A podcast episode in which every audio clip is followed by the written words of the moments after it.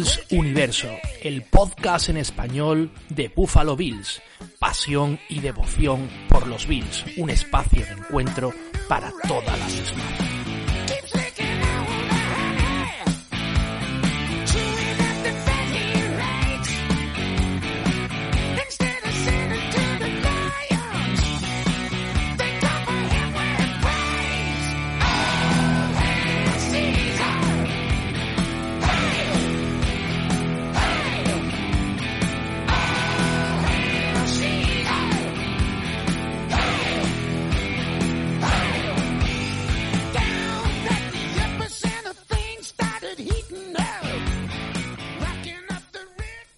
Amigos, ¿qué tal? Muy buenas tardes, muy buenos días, buenas noches, sea cual sea en el horario en que escuchen este programa. Sean todos muy bienvenidos a una nueva edición de nuestro podcast Bills Universo, el podcast de Buffalo Bills en español.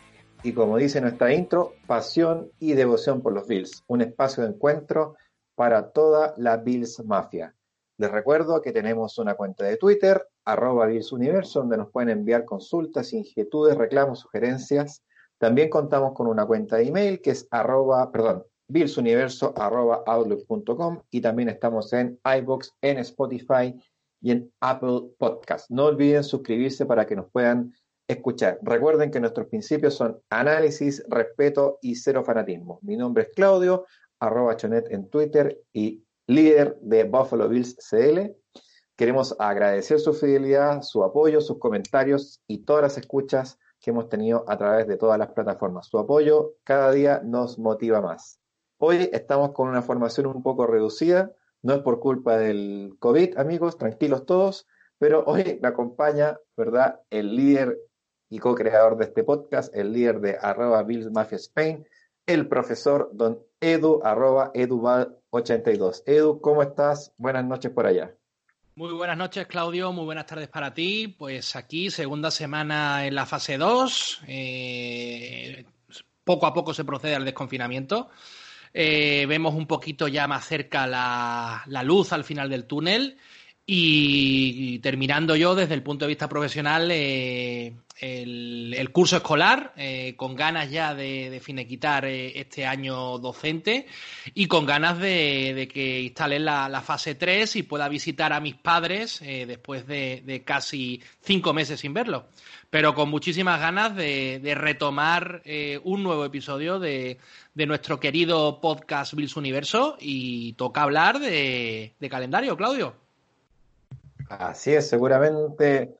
Bueno, Vamos a, vamos a hablar de nuestro calendario, por supuesto. Vamos a tener, tenemos varios temitas para, para conversar con ustedes.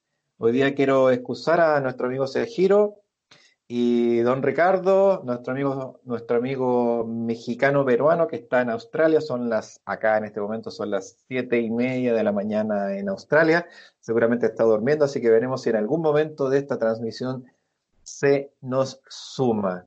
Eh, estoy contento también porque un par de, amigos de Twitter nos preguntaron cuándo volvíamos, así que eso significa, que, estamos haciendo bien las cosas y que estamos motivando a nuestro público. Los temas para hoy van a ser eh, algunas cosas de actualidad, las nuevas reglas y vamos a después pasar entonces con un análisis inicial, ¿verdad?, del calendario 2020 que fue liberado en el mes de mayo. Así que vamos a ir a la pausa y vamos a hablar de la actualidad de la NFL y de nuestro equipo. The Bills make me wanna shout, kick your heels up and shout, throw your hands up and shout, throw your head back and shout. Come on now, the Bills are making it happen now. Stand up now, come on and shout, yeah, yeah, yeah, yeah. Say you will. Shout it right now, baby. Y bien, estamos de vuelta y bueno, Edu, yo, bueno, tú trabajas en educación, yo trabajo en salud, trabajo en educación.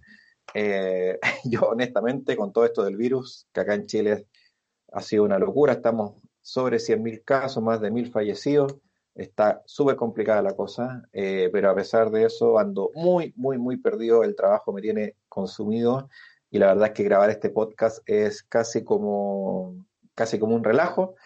Así que nada, te quería preguntar, Edu, si tenías alguna novedad. Por ahí vi a, Josh Allen trabajando con Stephon Dix, vi por ahí unas declaraciones de John Jackson, salieron las nuevas reglas o las modificaciones de reglas aprobadas. ¿Qué nos puedes contar de, de, la actualidad de la NFL? Tú que estás ahí siempre pendiente. Pues sí, lo, lo, más significativo desde el punto de vista nuestra, de nuestra amada franquicia es que los chicos se han encontrado en Florida, ¿no? Ha habido ese primer encuentro, ¿no? Ese encuentro que ya parece épico y mítico, ¿no? Entre, entre Stephon Dix y, y, nuestro, nuestro líder, ¿no? Nuestro, nuestro Joe Allen. Y también ha trabajado con todos los rookies. Eh, parece que hay buena sintonía. Eh, incluso Dawkins eh, se le vio hacer una, una recepción majestuosa, ¿no? al nivel del mejor runner de, de la clase y la verdad que se ve muy buena sintonía, muy buen ambiente, eh, un clima de trabajo eh, y diversión, ¿no? Que también son chavales que tienen que divertirse y sobre todo es fundamental que, se cree buen ambiente que después se, se transmutará en, en, el emparrillado. Yo creo que, eh, viene muy bien, ¿no? Viene muy bien que, se desestresen del tema del COVID-19 y que enfoquen poco a poco, ¿no? el el camino hacia, hacia una nueva temporada, una temporada que está por ver. Teóricamente eh, eh, vamos a tener 16 jornadas con, con bye, eh, pero todo depende de la evolución del virus. Parece, parece que, todo va por el buen camino, pero tenemos que esperar acontecimientos.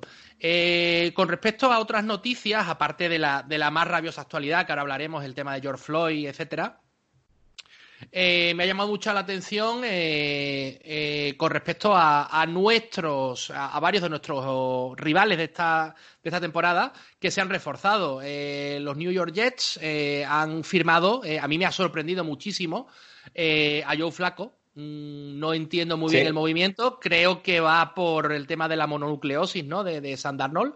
Eh, que aquí el bueno de Adam Gates no quiere que se le caiga la temporada, pero yo no entiendo muy bien el, el, fichaje, Claudio, por la sencilla razón de que, de que reclutaron a un, a un quarterback que es muy interesante, que ahora, ahora hablaremos cuando, cuando hablemos del primer partido de la temporada contra New York Jets, que es eh, James Morgan.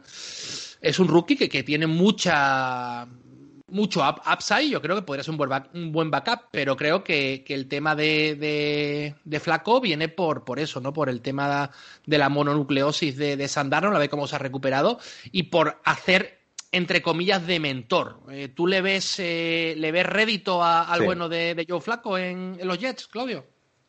Sí, sí, yo soy fan de Joe Flaco, yo soy fan. Aplaudí su contrato de 120 millones.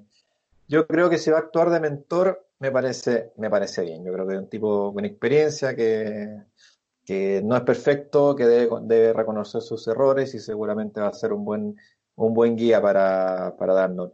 Oye, Edu, y se nos olvidó la noticia de, nuestro Ed Oliver, que fue, que fue detenido por, por cargos por andar portando un arma. Eh, pero a pesar de eso, igual va a participar en el programa de Off-Season. ¿Qué nos puedes contar de, de la aventurilla de Ed, que no me gustó para nada?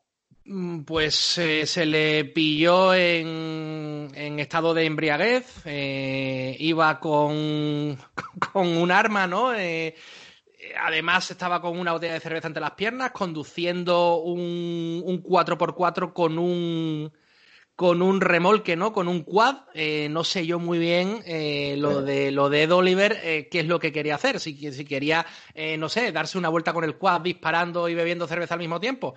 Lo único que a mí me pareció positivo de tanto, viendo el lado cómico, es que fiel a los colores e iba con, la elástica de, de, Buffalo Bills, ¿no? Al menos, al menos amor a los colores tiene, Claudio.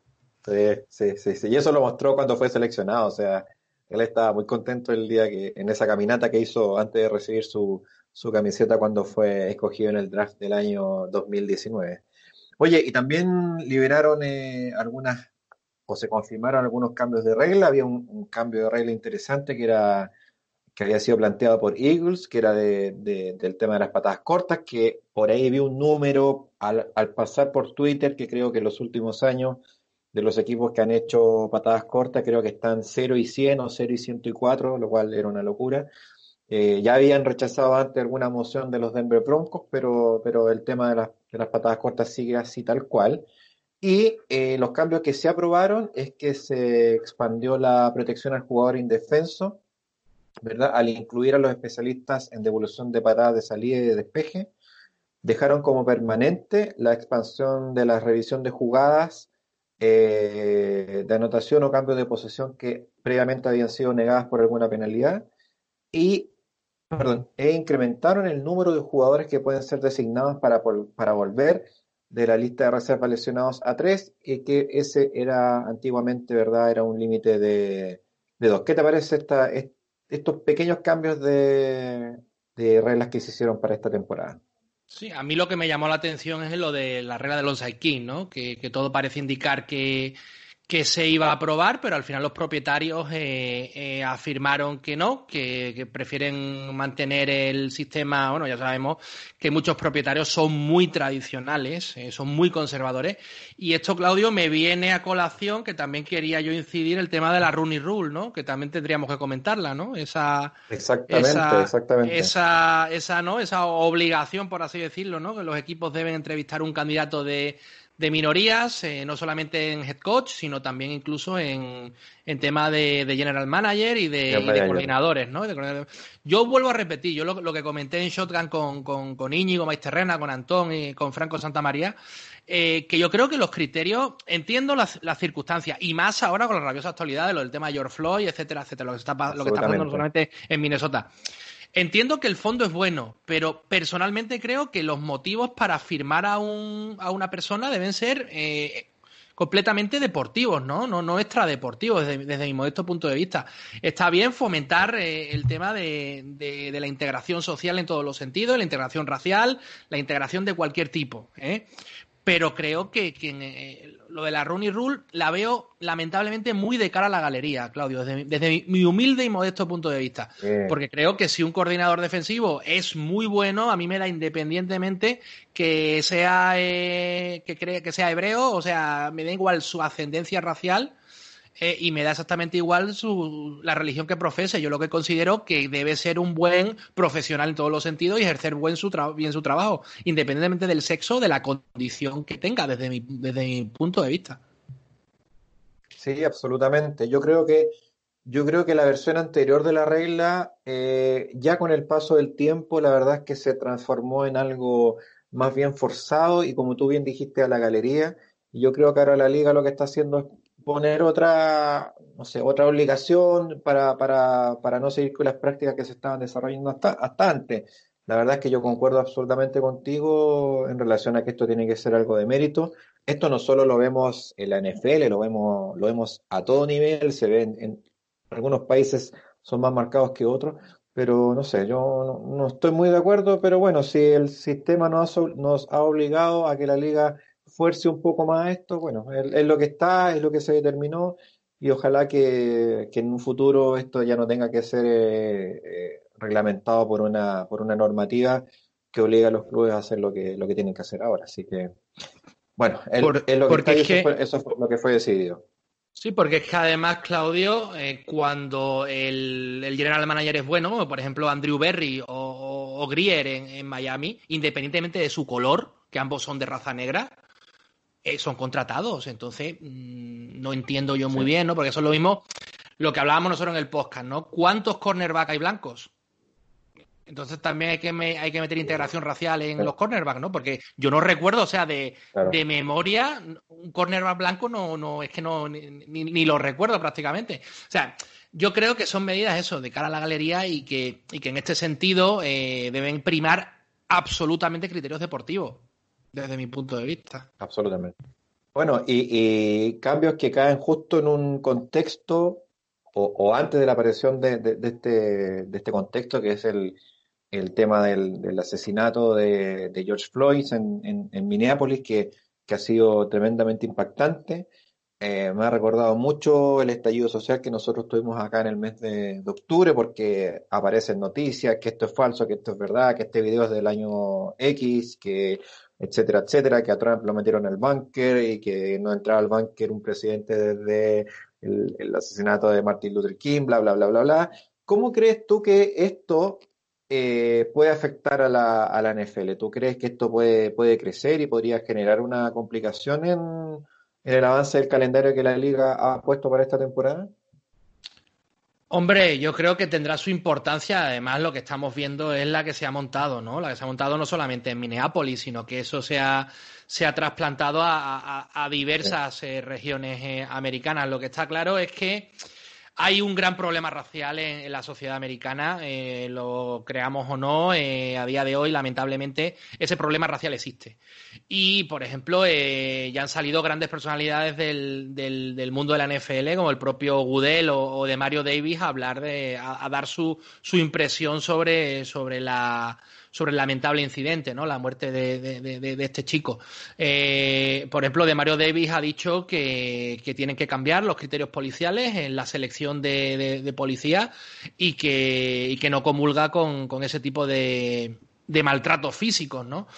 Entonces, pues eh, va a hacer mucha pupa. Esto también nos recuerda, ¿no? El tema de esas protestas, ¿no? del gran Colin Kaepernick, ¿no? En su momento, eh, con respecto el, el, inclinarse, ¿no? En el himno y demás.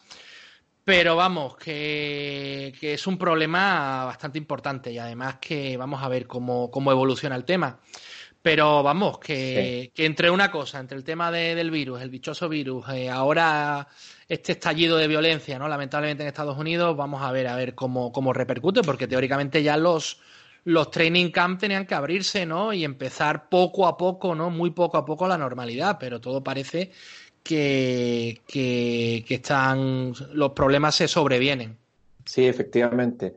Oye, y hasta Canadá se está sumando con, eh, con eh, algunas protestas. Por ahí vi pasar por Twitter algún, algún tuit de protestas en de protestas en Canadá. Así que bueno, ojalá que disminuya este tema de violencia. Yo les recomiendo, eh, me puse a ver el día sábado, aprovechando un momento de descanso que tenía, hay un documental de ESPN muy bueno. Nosotros acá en, Latinoamérica tenemos una plataforma que es ESPN Play y hay muchos de estos reportajes 30 por 30 y, otros, eh, otros eh, reportajes más.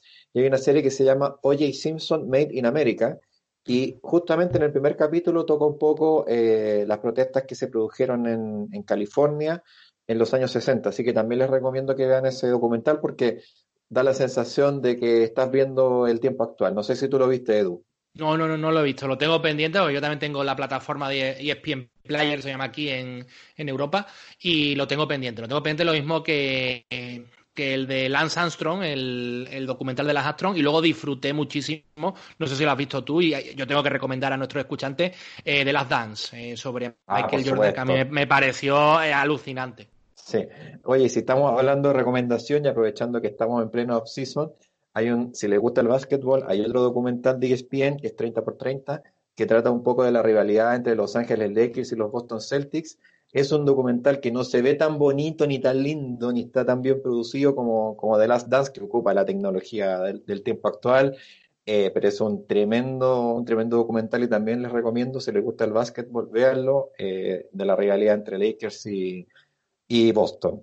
Así que bueno, nos, creo que no tenemos más novedades por ahora. Eh, una, cosita, una, cosita puntual, eh, Claudio, de, tema de, fichaje. Eh, por un lado, lo, sorprendente, ¿no? Lo sorprendente de, de lo diré, de, la adquisición de Seattle Seahawks, que al final, que es uno de los, de los de los equipos que van a jugar contra nosotros, han adquirido a, a Jamal Adams, dado la eh, todas las bajas ¿no? que tiene, porque Chris Carson viene de una lesión de cadera, eh, Rachat Pini va a entrar en la, en la lista de PUP eh, y luego tienen únicamente a, DJ Dallas, por así decirlo. Y han firmado a Carlos Hyde, eh, que procede de Houston Texans. Anteriormente estuvo tanto en Cleveland Browns como fue reclutado en su momento por San Francisco 49ers. Y luego una cosa que a mí me sorprende muchísimo y estoy alucinando con respecto a los Jets, estos, estos tiros al pie, ¿no? Primero lo de Flaco, el tema de Jamal Adams, eh, Claudio, que parece ser que, están escuchando ofertas. O sea, dicen que no hay ofertas, pero que si viene una oferta buena, eh, estarían dispuestos a, a, tradearlo. Yo creo que una adquisición tan buena como ese, ese PIC 6 eh, en el 2017, si no recuerdo mal, eh, no, 2017, sí, sí, no, si no recuerdo mal, pues me parece una auténtica locura, ¿no?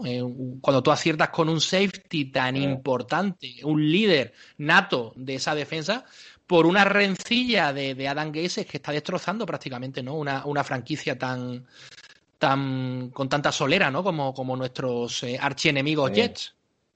Sí, y que están en crecimiento, que, que hicieron un, un, draft muy interesante, que han tenido buenas, buenas contrataciones, no tuvieron una buena temporada la anterior, nos pusieron en muchos problemas en el primer partido de la temporada pasada y nos terminaron ganando en el último partido el año pasado. Así que, bueno, ya veremos, eh, ya analizando el calendario, veremos qué pasa con los Jets. Así que bueno, después de este resumen bastante variado, ¿verdad? Vamos a hacer un pequeño descanso y vamos a hablar directamente del calendario 2020 de nuestros queridos Buffalo Bills.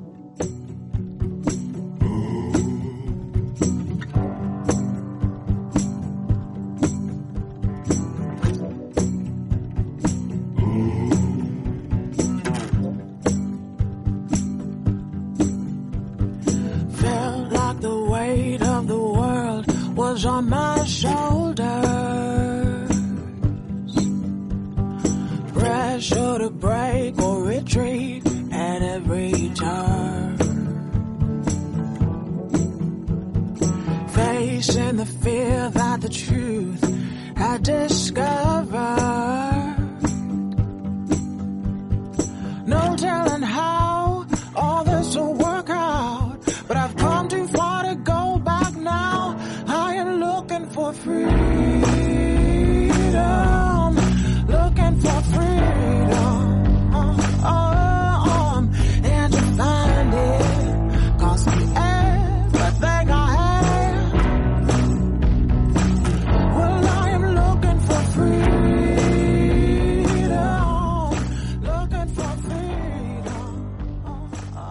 Pues bien amigos, el 7 de mayo apareció el calendario 2020 de la NFL, ¿verdad? Con una presentación de más de tres horas de NFL Network donde se hizo un análisis y cada equipo media hora antes de, este programa presentó de manera o a su manera, ¿verdad?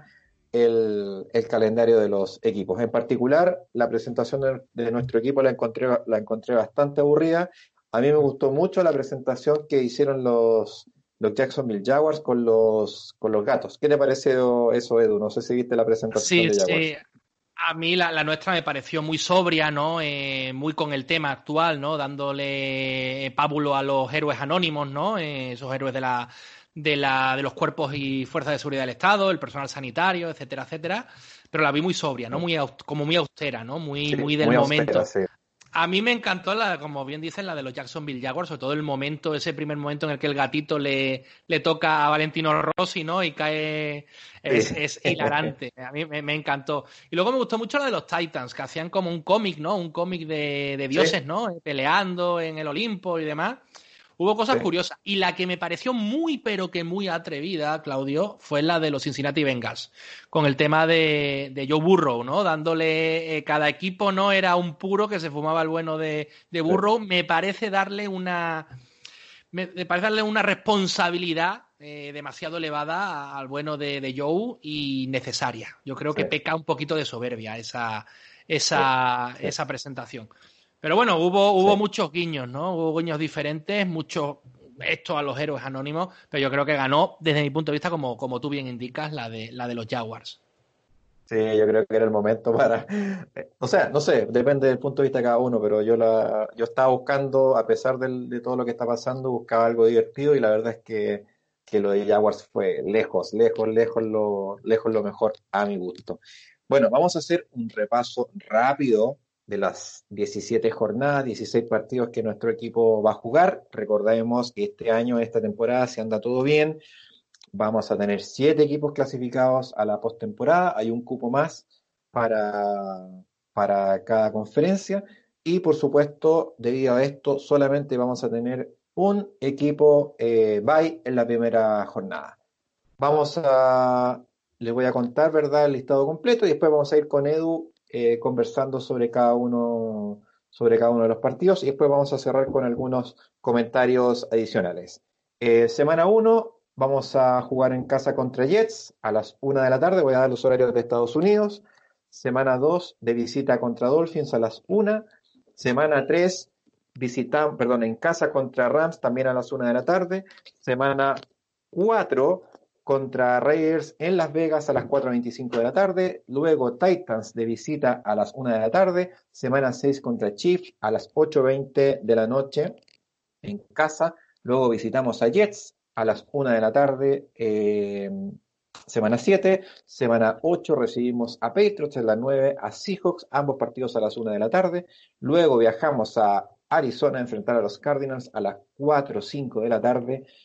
Descansamos por una semanita antes de Acción de Gracias para enfrentar luego en casa a San Diego, que tenemos ahí que devolver algunas, algunas cositas que nos dieron en años anteriores. Unos, un, acuérdense de un tal Peterman a las una de la tarde. luego, luego un partido nocturno en San Francisco. Regresamos en casa para un partido nocturno en nuestra casa contra Pittsburgh. Luego visitamos a Broncos que hay un partido ahí que recuerdo hace la última vez que visitamos por allá, que nos, los árbitros no nos ayudaron mucho, pero bueno, tratemos de no hablar de ellos. Luego visitamos a Patriots en la semana 16, también un partido nocturno, y finalmente cerramos con Miami, algo que se ha repetido en los últimos años, en un partido a las una de la tarde. Bueno, tenemos cuatro partidos en prime time, primera vez desde 1996, y vamos a tener ocho partidos a las a las una. Así que bueno, la idea es ir, ir comentando este calendario y bueno, nos toca hablar del primer partido que también fue el primer partido de la temporada pasada, pero a diferencia de ese año va a ser eh, un partido en casa contra los Jets. Curiosamente vamos a jugar en temporada regular dos partidos consecutivos contra Jets entre las temporadas 2019 y 2020. Bueno, Edu, Jets, jornada 1, ¿qué esperas para ese partido? Bueno, si te parece, Claudio, eh, mm, podemos hacer un pequeño resumen rápido ¿no? de la agencia libre que han tenido y luego ya eh, analizar un poquito el draft ¿no? de los Jets y ya sacamos conclusiones, ver qué, posibilidades tenemos, no tenemos o tal. Eh, desde el punto de vista de la, de la agencia libre, lo, principal, la principal las principales adiciones de, del conjunto de Adam Gates era darle armas a, a armas, pero no tanto de receptores como de guardia pretoriana. Entonces firmaron a, a Josh Andrews, un, center guard, firmaron a George Fant, eh, también eh, a Conor eh, McGovern, a Alex Luis y por último a Greg Van Roten. Es decir, estamos hablando que son todos jugadores de, de las trincheras ofensivas. Luego también hicieron otras adiciones como, como Pierre Desire, eh, un cornerback, eh, eh, a Jordan Jenkins, un Parrach, a Patrick Onguasor, un linebacker y por último a Brian Poole, otro cornerback y por último, ahora sí, a Brechat Perryman y que sería su receptor teóricamente uno, aunque luego después vamos a ver qué es lo que ocurre en, en el draft. Otras dos adiciones que fueron sorprendentes una con un pasado eh, de Buffalo, como es eh, el bueno de Frank Gore, que, ha firmado, eh, ha firmado, bueno, ha estado ya en todos los equipos, ¿no? Bueno, le faltan los patrios de la FC este. Sí. y cartón completo. Y cartón completo. Y luego la, la, adición que hemos dicho que nos ha sorprendido mucho, que es la de, que es la de Joe Flaco. son una mezcla de veteranía, ¿no? De veteranía, gente que sabe hacer bien las cosas y sobre todo mm, darle más músculo ¿no? en las trincheras defensivas, las, trincheras ofensivas, porque la verdad que San Darnold el año pasado lo pasó fatal, vio muchos fantasmas y cuando no tuvo fantasma tuvo la enfermedad del beso, ¿no? Como es la mononucleosis, y creo que por ahí van los tiros. Con respecto a la, al draft, eh, el draft, desde mi punto de vista, desde, mi modesto punto de vista, es un draft muy, muy, muy, muy interesante. Y eh, en el pick 1, en, en, su primera ronda, eh, metieron todavía más carne en el asador, eh, firmaron a uno de los de los grandes tackles de, la promoción, como es Mika Beckton, un, left tackle que hizo una combine magnífica, con un físico espectacular, eh, con un potencial tremendo, un techo eh, enorme, que tiene muy buenos movimientos a pesar de, de ser un 6'7", 364 libras, que es muy ágil, muy rápido, unos brazos muy largos y que la verdad eh, el único problema que le puedo ver yo es el tema de las rodillas, ¿no? Que tiene muchísimo peso porque tiene una verdad, una movilidad enorme. Creo que va a ser el mejor compañero sin ningún tipo de dudas para, para Darnold. posteriormente draftearon a Denzel Mins, un receptor de Baylor Bears, un, un, receptor muy alto, un 6'2", 207 libras. Tres años como titular, lideró al programa de Waco, a, los, a los Bears en recepciones dos de las últimas temporadas.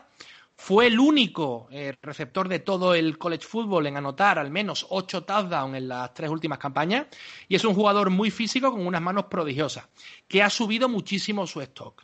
Eh, creo que la verdad eh, ha llegado con bastante hype. Yo no creo que no le veo tan, o sea, no lo veo tan, tan al nivel de otros grandes receptores de la promoción.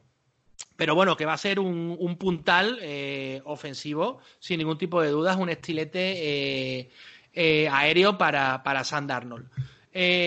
también trastearon a Austin Davis, un free safety de, los Golden Bears, un, un, safety la verdad que está muy preparado, muy versátil, con una gran capacidad física, muy atlético, que sabe placar, que juega muy inteligentemente, que ha sido el líder nato de, de los Golden Bears y que, eh, y que a pesar del poco tiempo que lleva en la competición, porque este es un walk-on, este viene del programa de atletismo de, de los Golden Bears, es un jugador bastante preparado y que creo que puede aportar mucho. Eh, Zúñiga era el, el siguiente pick que, hacían, que es un, un parras, un edge, que yo conozco muy bien, que viene de uno de, uno de mis equipos de, college, eh, de Florida Gators, un jugador muy hecho, eh, que, que, puede rendir desde el minuto uno. Ha sido cuatro años titular como, como left defensive end en ese sistema eh, defensivo de Todd Grantham. Eh, la verdad que es muy atlético, es muy impetuoso, tiene unas manos muy, muy poderosas. Lo único que a veces toma decisiones muy, muy bisoñas, ¿no? Muy de, muy de, muy de, rookie, por así decirlo, a pesar de ser un veterano que ha estado cuatro años eh, en, un programa universitario, y le falta quizás algo de, de, movilidad y tiene que ser un poquito más agresivo contra la carrera. Eh, la Michael Perrine, eh, un running back eh, de Florida Gators, también compañero de, Zúñiga, que ha sido tres años titular. es un jugador muy polivalente, que también es, tiene buenas manos y puede jugar como en el slot. es un running back muy, elusivo, que, sabe generar muchas yardas tras el contacto. Pero a mí personalmente me ha decepcionado mucho, porque realmente se esperaba muchísimo de él, pero el año pasado, por recordar, solo tuvo dos grandes partidos eh, contra Auburn y contra, y contra Virginia en la Bowl. Me deja un regusto amargo. Eh, el tema de James Morgan, James Morgan, ese, ese quarterback eh, que procede de Florida International Panthers, yo lo veo como un, muy buen backup, un muy buen backup de, de Darnold. tiene un, un, brazo poderosísimo, un, es muy grande, de un tamaño grande, es eh, de una envergadura, e-, enorme, un espectacular brazo. Y luego, pues, eh, a veces eh, toma decisiones erróneas y, comete turnovers, pero como, como, como todo rookie, ¿no? yo creo que, puede, sinceramente, te lo digo, Claudio, creo que, que podía ser un buen backup para, para Sandarnol, pero bueno, las, las, tornas han cambiado, ha entrado en escena Joe Flaco y creo que será el, principal mentor de, de este. Eh, también eh, Cameron Clark, otro left tackle que, puede jugar también de guard, que procede de echar los 49ers, más eh, para las trincheras ofensivas. Y luego un pick que a mí me dolió mucho porque yo sé que lo queríamos, sí o sí, que era Bryce Hall, un cornerback de Virginia oh. Cavaliers, que la verdad que es un auténtico atleta, un cornerback que tiene un futuro brillantísimo. El gran problema es que ha tenido una, una, lesión de tobillo muy grave eh, esta temporada y se perdió todo el final de la temporada y el proceso pre-draft. Es una incógnita. Y luego, por último, eh, firmaron a un Panther, a Braden Mann, de los Texas AM Aggies. En resumen, un, un draft eh, muy interesante, un draft que todas las necesidades básicas que tenían los, los Jets han sido nutridas eh, dos tackles muy, pero que muy, eh, que van a aportar desde el minuto cero. Y luego un receptor que es un arma fundamental. Y luego de dos estiletes defensivos como son Bryce Hall y Austin Davis, eh, maravilloso. Creo que si Adam Gay juega bien sus cartas, los Jets no van a hacer tan mala temporada como, como podemos pensar. Sí, absolutamente. Pero claramente, viendo los antecedentes de ambos equipos, tenemos que hablando de la intención, obviamente, son 16 partidos en los que en los 16 hay que ir a ganar, pero creo que eh, justamente, lo podemos eh, comentar al final, eh, es, un, es una serie, digamos, que se ha visto o se ha puesto un poco más compleja para, para nuestro equipo. Quizás el año pasado, a pesar de, de ese triunfo agónico que tuvimos en la semana 1, cuando nos plantábamos frente a los Jets, probablemente hubiéramos pensado en que debíamos haber ganado los dos partidos. Creo que ahora eso de decir ganaremos los dos probablemente sea algo, sea algo un poquito, un poquito más, más complicado. veamos o vamos a ver cómo anda Adam Gates destruyendo su equipo o si realmente, como se dice acá en Chile, le da el palo al gato y saca un equipo que podría tener pretensiones de, de playoff. Así que Jets por lo menos va a ser un rival bastante más difícil esta temporada. Y otro equipo que... que, libra por libra, libra por libra, Claudio, somos mejores. Libra por libra en la teoría, pero luego, lógicamente, nos tenemos que acordar que el año pasado, si no llega a ser por la lesión de Mosley, lo hubiéramos tenido muy complicado. Lo hubiéramos tenido muy complicado. Entonces es un equipo que tiene, o sea, realmente eh, tienen muy buenos playmakers. Lo que hace falta, lo que, lo que pasa que el conjunto muchas veces, pues, eh, será por la gestión de Adam Gates, etcétera. Tiene muchos problemas, pero es que estamos hablando que tienen mucho, sobre todo en, ese juego defensivo, ¿no? Con, con, Jamal Adams y, con Mosley tienen ahí dos baluartes enormes y luego en el, en el juego ofensivo no nos olvidemos de Le'Veon Bell que vale que el año pasado no, no, no, lo buscaron, pero este año igual la cosa cambia, no sé. Eh, yo veo un, dos partidos que van a ser muy interesantes y que creo que, que vamos a estar ahí hasta, hasta el pitido final. ¿eh? Sí, yo lo único que veo dentro del conocimiento escaso que tengo de Jets es que probablemente les va a hacer mucha falta a Robbie Anderson, que, que es un muy buen receptor y que finalmente terminó siendo contratado por los Carolina Panthers. Así que es un, es un dato también a, tener en cuenta, a ver cómo se, cómo se comunica Darnold con sus receptores. Bueno, pasando a la semana 1, 13 eh, de septiembre, ¿verdad? Vamos al 20 de septiembre, vamos a estar en fiestas patrias acá en Chile, así que seguramente vamos a estar degustando de un rico asado, de empanadas, de choripán y todas estas cosas muy, de, muy propias de nuestras fiestas acá en Chile. Y vamos a enfrentar a las 1 de la tarde, ¿verdad? Hora del este, a los Miami Dolphins, que es, va a ser nuestro primer viaje de la temporada, y nos vamos a enfrentar a un equipo que ha hecho una cantidad de cambios impresionantes, que bueno, se destacan por supuesto a nivel de draft la, incorporación de, de Tua Tagovailoa, ¿verdad? Este, este, este quarterback de, de Alabama, y que tiene en su línea ofensiva una cantidad de cambios tremendas, eh, con muchas adquisiciones y con un head coach, ¿verdad? Que, que, partió o comenzó la temporada anterior siendo bastante criticado, pero la verdad es que se ha ganado los respetos de todos porque ese famoso tanking que estaban haciendo los Dolphins no hubo tal y terminaron la temporada bastante digna, incluso sacando un triunfo contra los Patriots, estimado Edu.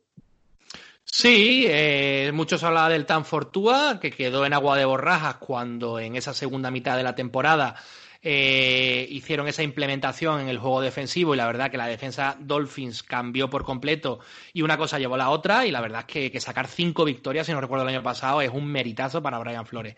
Era un equipo eh, prácticamente una franquicia en expansión, tenían más de 90 millones de dólares en, cap y lógicamente eh, gastaron mucho en la agencia libre. Firmaron a Adrian Colbert, un safety, a Eric Flowers, un, un offensive tackle, a Camu Gurier Hill, un linebacker, a Jordan Howard, ojo con Jordan Howard, que creo que puede hacer una, una dupla muy buena, ¿eh? una dupla muy buena.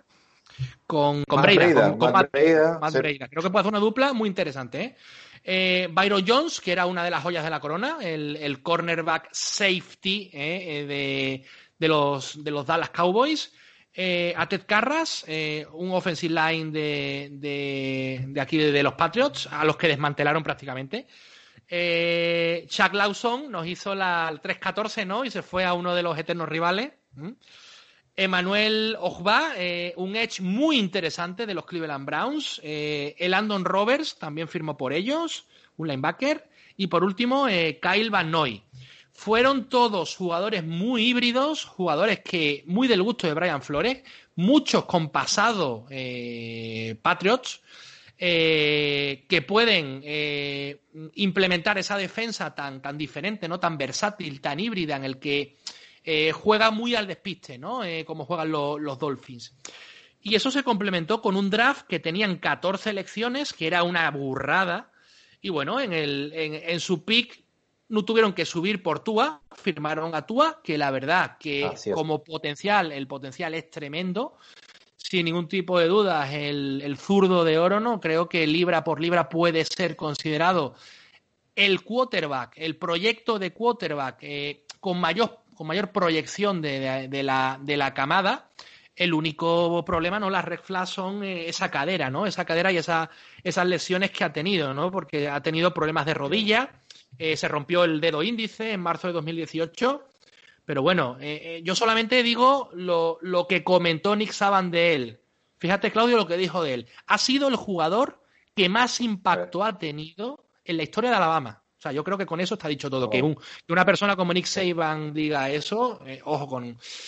El, la verdad que, el upside de, Tua es enorme. Yo creo que este año no va a pisar el emparrillado. Creo que va a ser una temporada eh, la que se tiene que recuperar bien. Tienen, eh, tienen a Fitzpatrick, ¿no? tienen a Rosen. Y creo que, no hay que forzar, ¿no? Creo que los Miami Dolphins no, no forzarán a, a Tua. La segunda primera ronda era para, para un left tackle, eh, Austin Jackson, que a mí me sorprendió muchísimo la, elección porque considero que había eh, tackles más preparados para jugar ya.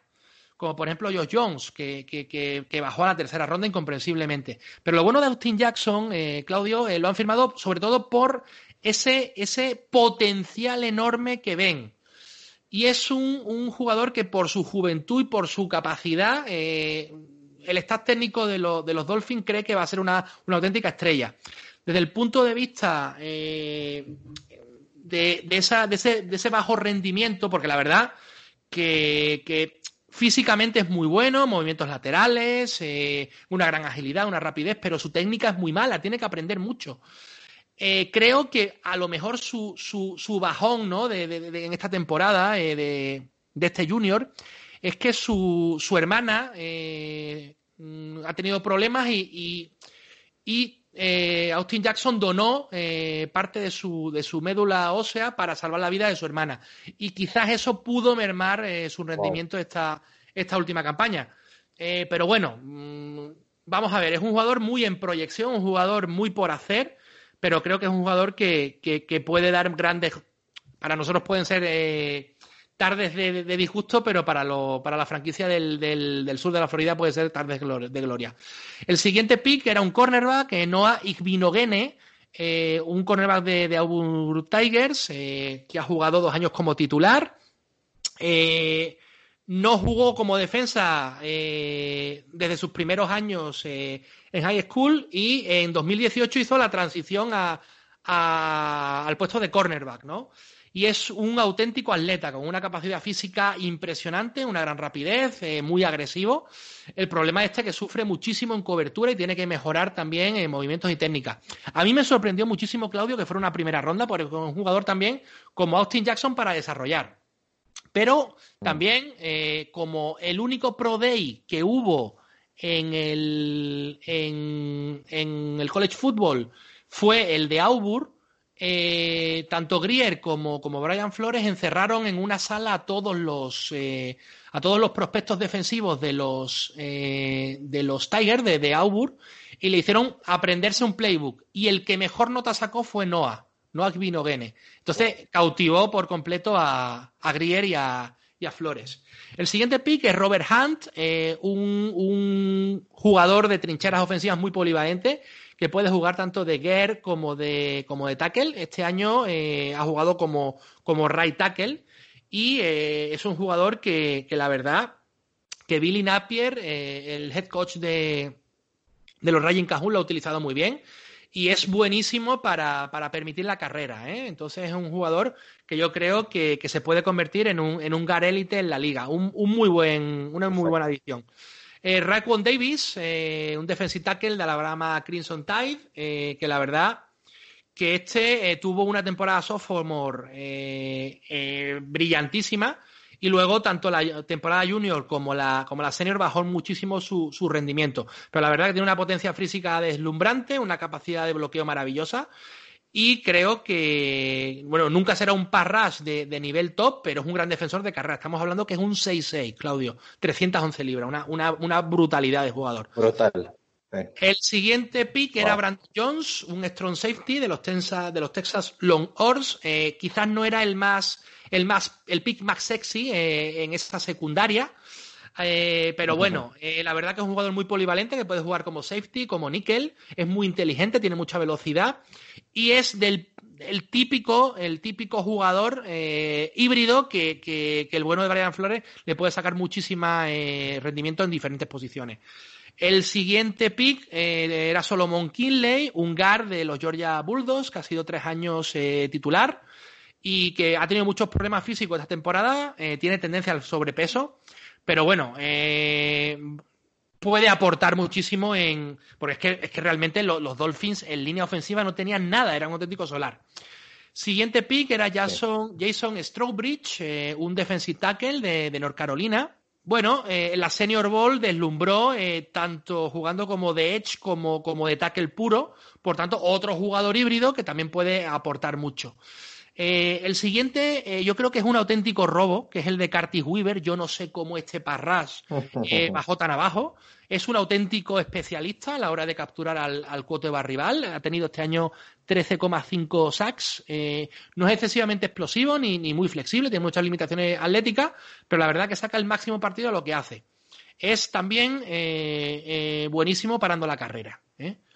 El siguiente pick era el hermano de, del nuestro, que es Blake Ferguson, el, el long sniper, que este... Sí. Este viene de, de, tradición, ¿no? Eh, va a haber derby este año, derby familiar, ¿no? Eh, entre los Ferguson, la sí, familia sí. Ferguson, a ver si hay problemas en la cena de Navidad o algo. Y por último, eh, tienen a, a, Malcolm Perry, que es un. Realmente ha jugado como quarterback. Eh, en Navy Midshipmen es, ha sido el quarterback. Wow. Tú sabes cómo son en los programas militares que los quarterbacks son en realidad running back. Pero sin embargo, a mí lo que me, lo que me sí. llamó la atención es que lo seleccionaron como receptor. No lo entiendo mucho, pero bueno, una típica navaja suiza eh, buscando a, al nuevo Tyson Hill. Un draft eh, con muchísimos picks, eh, muy extenso, y la verdad que ojo con los Dolphins, que tanto en agencia libre como, como vía draft se han reforzado muy bien. Quizás en vía draft es más para 2021, pero ojo con la franquicia de, del sur de la Florida que tiene mucho futuro, Claudio. Sí, absolutamente, absolutamente. A mí me entró el miedo y yo creo que se vienen los tiempos de, de, recuperar la rivalidad que había, que había en los años 90, 80, 90, donde, donde los partidos eran, eran espectaculares e incluso jugamos un par de partidos de playoff contra, contra los Dolphins. Tremenda rivalidad, ojalá que sea una rivalidad Tua versus Joe Allen, así como en su tiempo fue Dan Marino con, con nuestro querido Jim Kelly. Así que al menos en el segundo partido de la temporada vamos a estar ahí a la espera, ojalá que no tenga una sorpresa y veamos también cómo va a influir el público. Eh, si los Jets tienen un, un, un, triunfo en su primer partido, uff, ya quiero ver cómo va a estar ese estadio de, de Miami. Bueno, soñando sí. con un 2-0, soñando con sí. un 2-0. A ver, después, después teóricamente, si, si, nos basamos sobre el papel, mm, deberíamos firmar el 2-0, pero claro, una cosa son los deseos, ¿no? La, la ilusión, pero yo creo que, que, basándonos en una realidad, haciendo un, un análisis exhaustivo, exhaustivo, yo creo que podríamos estar con un 2-0 en, eh, al final de, de, la segunda jornada. Sí, sí, sí, yo creo que hay que tener, hay que tener fe de que eso lo podemos, lo podemos lograr. Bueno, eh, y después viene nuestro tercer partido, donde vamos a, estar a jugar en casa nuevamente y nos vamos a enfrentar a un equipo que estuvo muy, muy, a un muy alto nivel, eh, que llegó a un Super Bowl, que lo perdió en un partido lamentable. Yo, por esas cosas de la vida, pasé, me, reuní con amigos de, Argentina en Buenos Aires, así que ese partido lo vi en Buenos Aires. El peor Super Bowl que me ha tocado ver, el de Rams contra Patriots, así que bueno, semana 3 en casa, en un horario que a nosotros nos acomoda mucho, teniendo en cuenta el cambio horario que tenemos con California, que al final esto va a ser una de la tarde, pero que en realidad va a ser 10 de la mañana para, para los equipos del oeste. Eh, nos enfrentamos entonces a los Rams el 27 de septiembre, un equipo que eh, en la offseason ha tenido muchísimas pérdidas, Edu. Muchísimas pérdidas. Eh, solamente han tenido, las adiciones que han tenido han sido pocas, pero la verdad que han sido eh, interesantes, ¿no? Bueno, la, gran pérdida, por así decirlo, la, de Todd Garley, ¿no? Eh, que lo cortaron indiscriminadamente, ¿no? Aquí nadie, o sea, en la NFL no hay pasado, ¿no? No, ahí es todo presente y no hay ningún tipo de, recuerdo ni de nostalgia, ¿no? Había problemas, ¿no? Con el tema de las rodillas de Garley, y, o sea, lo cortaron, bueno, encontró acomodo en, Atlanta, aunque bueno, hay dudas sobre su estado físico. Pero con respecto a las adiciones, que, no, que es lo que nos interesa de, los Rams, hicieron pocas adiciones, pero la verdad, eh, algunas interesantes. Por ejemplo, Austin Blight, eh, un offensive line, eh, Michael Brokers, un defensive tackle, eh, Leonard Floyd, eh, un Edge. Eh, bueno, lo de Brokers es curioso porque está en su plantilla, pero se considera adición porque parece ser que se, fue. que se fue ¿no? a Ravens, pero después volvió. Exacto. porque no pasó la prueba física. Y entonces, pues le firmaron un contrato de tres años, etcétera. Leonard Floyd, un Edge, eh, Achaun Robinson, un defensive tackle, y luego otro más, otra línea ofensiva como es Andrew Whitworth. Eh, la verdad que pocas adiciones, pero bueno, alguna, alguna de mucha calidad. El draft de Los Ángeles Rams eh, me deja un poquito con sensaciones encontradas. El primer pick, eh, que ellos no tenían primera ronda. Entonces, el, primer pick era una segunda ronda, que era Can Akers, que es un, un, running back que personalmente a mí me fascina. Me fascina. A mí igual. En Florida State, Seminole sufrió eh, una de las, bueno, una no, la peor línea ofensiva de, todo el college football, un juego del quarterback muy irregular y a pesar de eso eh, consiguió eh, más de mil yardas. O sea, que con eso hay que, hay que tenerlo muy en cuenta. Es uno de los corredores más talentosos de esta clase, súper explosivo, dinámico, muy ágil, una movilidad de movimientos enorme, tiene el don de sortear los placajes rivales y luego, bueno, eh, entre sus debilidades, por, por, no hacer un panegírico aquí de, de, de, Akers, porque a mí me encanta, eh, tiene que tener un poquito más de paciencia y, y dar el 100% de su capacidad, porque la verdad que este año eh, ha rendido muy por debajo de su nivel y con todo ha pegado una temporada enorme. El segundo pick es Van Jefferson, un, receptor de, los Florida Gators, quizá el segundo mejor corredor de rutas de la promoción, por detrás de, Jerry Jeudy, su padre es entrenador de receptores. Eh, y eso se nota, se nota muchísimo su mano.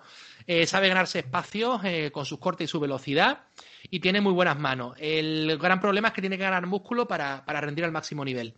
El siguiente pick es Terrell Lewis, un edge de, Alabama Crimson Tide, que la verdad que ha tenido muchos y graves problemas con las lesiones, pero bueno, es un jugador que, es muy, versátil, puede jugar tanto en cobertura zonal como individual, tiene un get-off y un bend bastante notables, eh, y bueno, creo que, es un jugador que placa muy bien y que va muy bien contra la carrera. El siguiente eh, pick es el de Terrell Vargas, eh, un safety de, de Utah Utes, que puede jugar tanto como safety como nickel, muy fuerte, muy potente. También juega muy bien eh, en cobertura y, placa muy bien, eh, siendo muy agresivo, como toda la defensa de, los Utes. El siguiente, el siguiente jugador es eh, Bryson Hopkins, un Titan, un ala cerrada de, de Purdue, que la verdad que es un grandísimo receptor. ha sido el, segundo Titan con más yardas de recepción en, la FBS. Eh, sin embargo, eh, ha tenido algunos drops bastante indeseables y, es muy parco para bloquear. El siguiente, el siguiente eh, jugador es Jordan Fuller, un safety de Ohio State Buckeyes, que la verdad que es un jugador muy completo, placa muy bien, es muy inteligente, tiene grandes movimientos. Sin embargo, no está, no está físicamente a la altura de, otras de las grandes bestias de, esta promoción en cuanto a la secundaria. Eh, Clay Johnston, eh, un linebacker, tuvo una lesión muy importante que, cortó su trayectoria y creo que este va a ser un jugador eh, fundamentalmente de, equipos especiales. San Sloman, ojo con este nombre, Claudio, un kicker que a mí personalmente me encantaba, junto con Tyler Bass, para mí los dos mejores kickers de, toda, de toda la promoción y la verdad que ha sido decisivo en, la consecución del título de, de los Miami Ohio. Y por último, Tremaine Anchrum, eh, un right tackle guard de Clemson Tigers, que la verdad ha jugado como right tackle, pero debido a su tamaño, todo el mundo cree que va a pasar como, como Gar un jugador que es discreto contra la carrera, pero bueno, es bastante decente en protección de pase. Me deja más dudas, ¿eh? Este draft, eh, Claudio, me deja más dudas. El de los Rams, eh, yo creo que va a ser una temporada de transición, la de Son McVay y los suyos, pero bueno, nunca se puede dar eh, por, por cazado, ¿no? A un oso tan peligroso, ¿no? Un oso, ¿no? Que, que hace dos temporadas estaba jugando la final contra, contra los Patriots. Sí, efectivamente, y aparte que, aparte que siguen las estrellas, o sea, Michael Broker sigue estando ahí, Aaron Donald sigue estando ahí, más encima trajeron a Leonard Floyd, que fue un, fue un primera ronda también, que quién sabe si encuentra, encuentra un espacio en este equipo. Y hay que también tener en cuenta cómo van a llegar al enfrentamiento contra, contra nuestro equipo. Van a, en la primera semana les toca jugar en casa contra, contra Dallas, haciendo la inauguración, digamos, en temporada regular de, de su nuevo estadio, el cual van a, van a inaugurar con, con los Saints el 14 de agosto, si es que hay, si es que se juegan esos partidos, por supuesto, y van a tener una salida bastante complicada a Filadelfia. Eh, son dos equipos que va a enfrentar que tienen claras intenciones de playoff.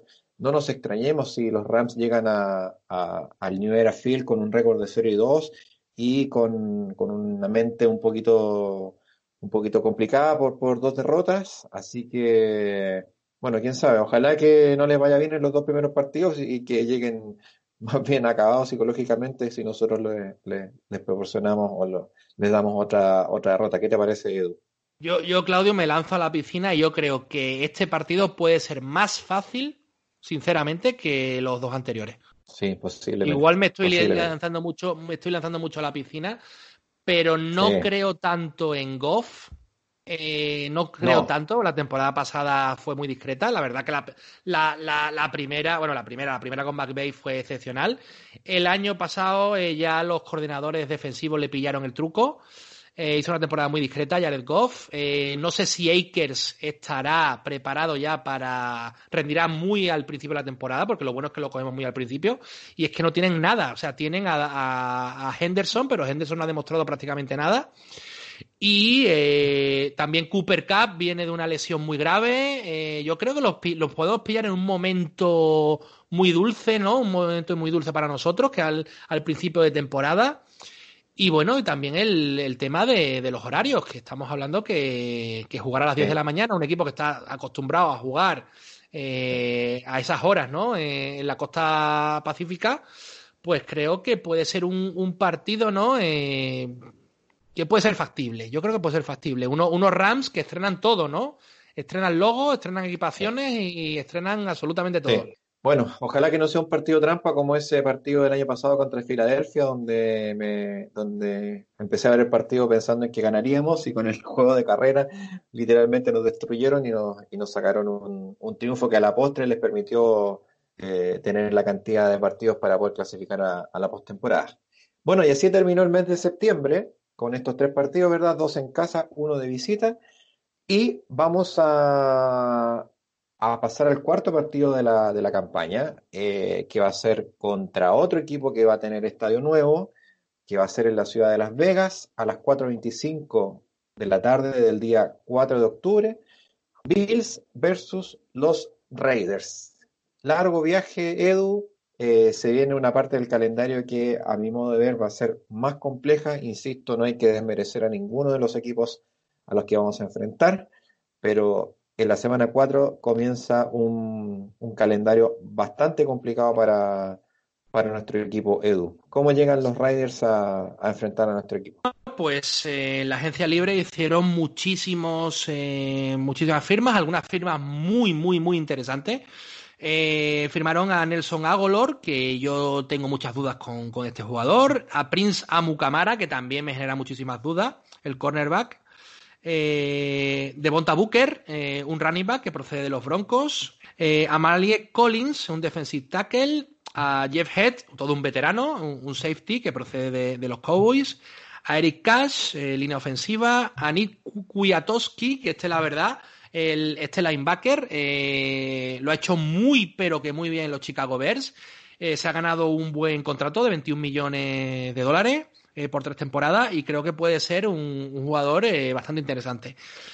a Cory Littleton, que yo creo que era otra de las joyas de la corona, el linebacker ex de Rams, buenísimo.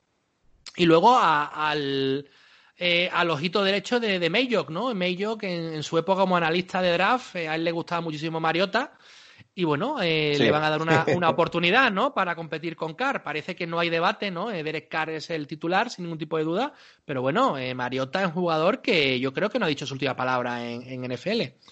Eh, Akal Nassif, un defensive end eh, que procede de, de los Buccaneers, muy interesante.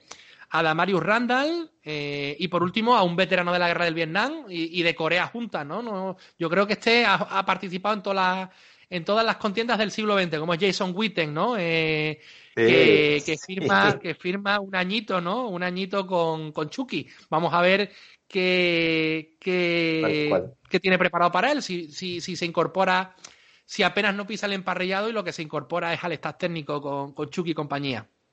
Con respecto al, al draft de las Vegas Riders, fue eh, un draft, la verdad, que muy sorprendente. Después lo analizas y le encuentras lógica, pero lo primero es decir, ¡baf! ¿Pero qué han hecho? La verdad que a todo el mundo sorprendió que, en su primer pick de primera ronda eh, drastearon contra todo pronóstico al primer receptor de la clase y no fue ni Yeudi ni Lam, sino que fue Henry Rax. Sorprendente.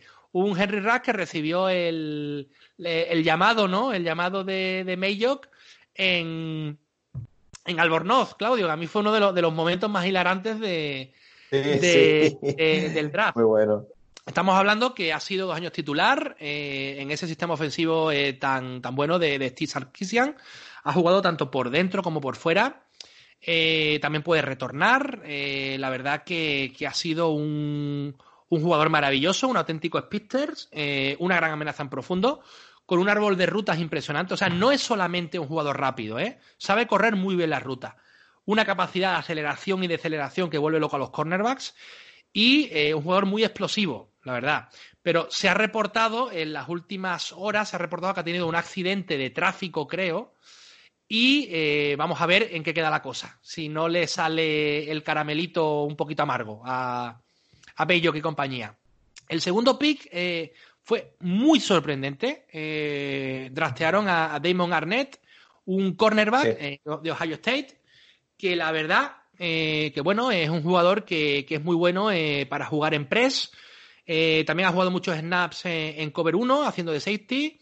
y bueno, va muy bien en cobertura, es muy explosivo, muy rápido, ideal para la defensa al hombre, como, como he comentado pero está verde en muchos aspectos. Yo creo que es un jugador que era una segunda ronda. Seleccionarlo en primera ronda como lo seleccionaron, a mí me deja muchísimas dudas. El tercer jugador elegido fue una auténtica navaja suiza, que a mí me encanta, que es Lynn Bowden, un eh, receptor de, los Kentucky Wildcats, que la verdad que los ocho últimos partidos jugó como, quarterback. Eh, hubo muchísimas lesiones en, su equipo, en Kentucky. Y, la verdad que él asumió el rol, eh, tuvo eh, los arrestos necesarios para seleccionar, eh, o sea, para, para, para liderar el ataque de los, de los Wildcats como, como quarterback. Aparentemente iba a, iba a bajar su stock con respecto al draft, pero todo lo contrario. Eh, que es muy de, este tipo de jugadores, es una auténtica navaja suiza, un playmaker que puede jugar absolutamente de todo un jugador muy híbrido, muy versátil, aunque parece ser que lo van a utilizar más que nada como running back. Pero ojo con este chico que, que las trick plays puede hacer muchísimo daño. Eh, posteriormente seleccionaron a otro receptor, estamos hablando que es el tercer receptor de, este draft, eh, a Brian Edwards de South Carolina, un jugador eh, de 6'2, 212 libras, la verdad con unas manos prodigiosas, una capacidad de velocidad maravillosa eh, un buen corredor de, rutas. Y el único problema son las lesiones, eh, ya que se ha roto el pie y ha tenido dos lesiones fuertes de rodilla. Pero un jugador muy interesante, Claudio. El siguiente pick era Tanner Muse, eh, un safety de Clemson, un jugador también muy híbrido que puede jugar tanto de linebacker como de, de, strong safety, muy inteligente, muy fuerte, pero que tiene muy poca movilidad. en el podcast de Riders estuvieron hablando que podía ser como una especie de arma eh, contra los Titans. Un, jugador eh, que jugaría eh, emparejándose con los Titans. Porque es que, por ejemplo, le han hecho muchísimo daño a los Riders.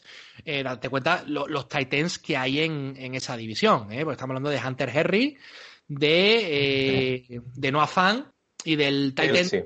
Y de Kelsey, o sea que estamos hablando que son algunos de los, de los mejores alas cerradas de, de todo el, de toda, de toda la liga. Entonces, un jugador que se va a centrar mucho en, defender al, Titan. El siguiente jugador es John Simpson, eh, un guard de, de, Clemson, que es muy bueno en bloqueo para ayudar a la carrera y bastante decente en protección de pase, eh, con un techo muy alto. Y por último, un jugador que a mí me encanta, Claudio, eh, a Mick Robertson, un cornerback de Louisiana Tech Bulldogs, un jugador que la verdad que es súper agresivo, que es una máquina de placar, eh, con una condición física impresionante, que es muy pequeño, es pequeño, es un, 5-8, pero no por ello sea Milana, sin ningún tipo de, duda, y que puede convertirse en un níquel muy importante eh, en la liga. Un draft que aparentemente dejaba muchas dudas, con unas una, dos primeras rondas que nos hicieron, que nos sorprendieron muchísimo, pero las necesidades de Riders están cubiertas, Claudio, tanto en agencia libre como en, como en, draft. Yo creo que va a ser un, equipo muy complejo de ganar. Sí, absolutamente. ¿Cómo vienen los, los Raiders a enfrentar a, Buffalo? Eh, van a visitar en su primer eh, partido de la campaña al equipo de Panthers en Charlotte. Luego van a recibir en su nuevo estadio, eh, que por lo demás quedó muy, muy, muy, muy bonito. por lo que he visto hasta ahora, algunos videos desde el exterior. Eh, contra Saints, un partido nocturno eh, de lunes, ¿verdad?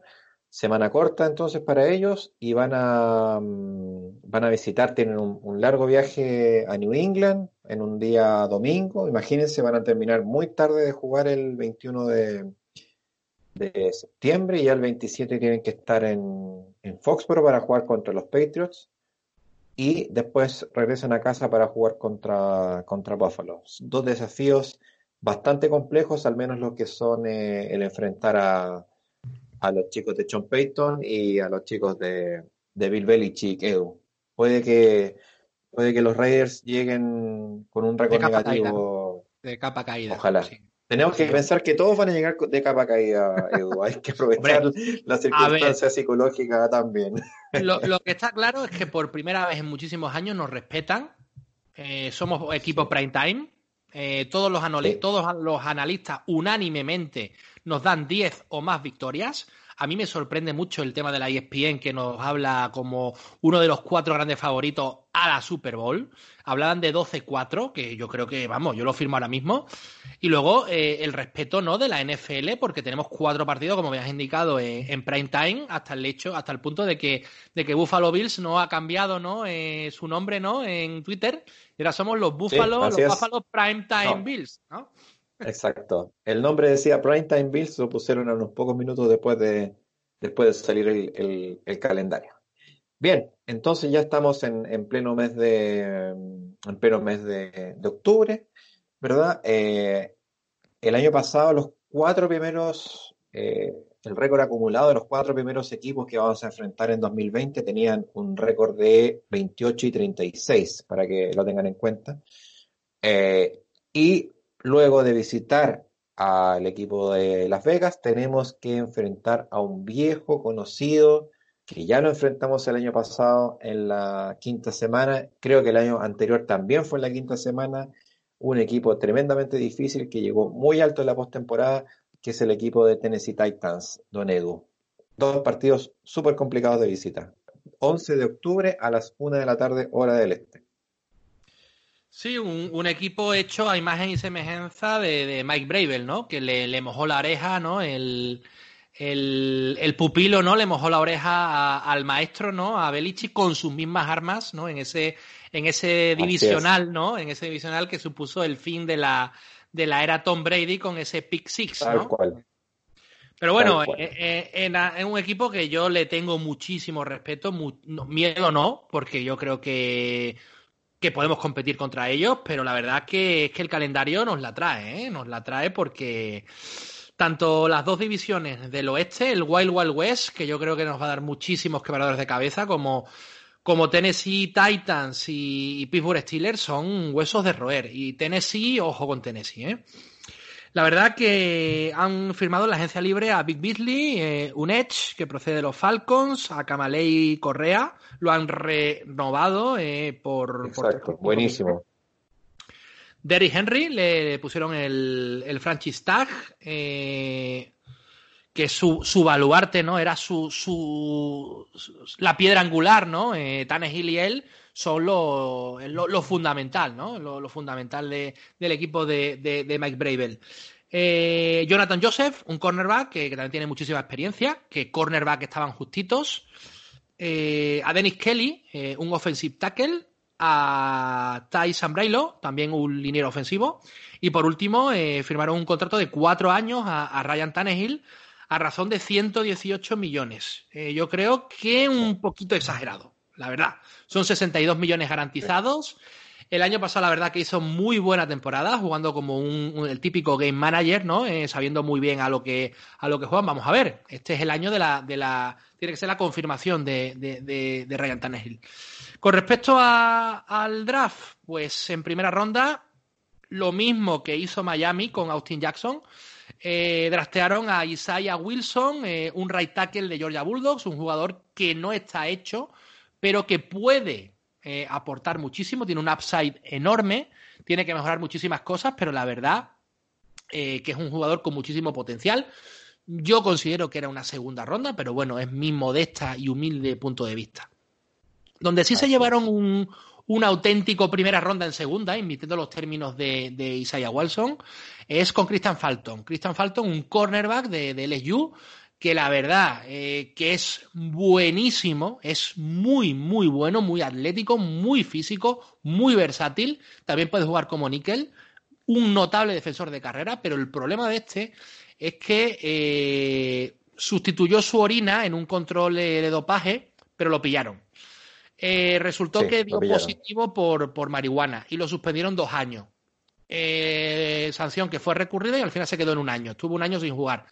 Y claro, ha hecho una excelente temporada senior, pero ya sabes tú cómo son los, los scouters, ¿no? Eh, si la lió una vez, es más posible que la líe una segunda vez. Entonces, pues por ahí bajó tanto Fulton, que la verdad que es un talento de, de primera ronda.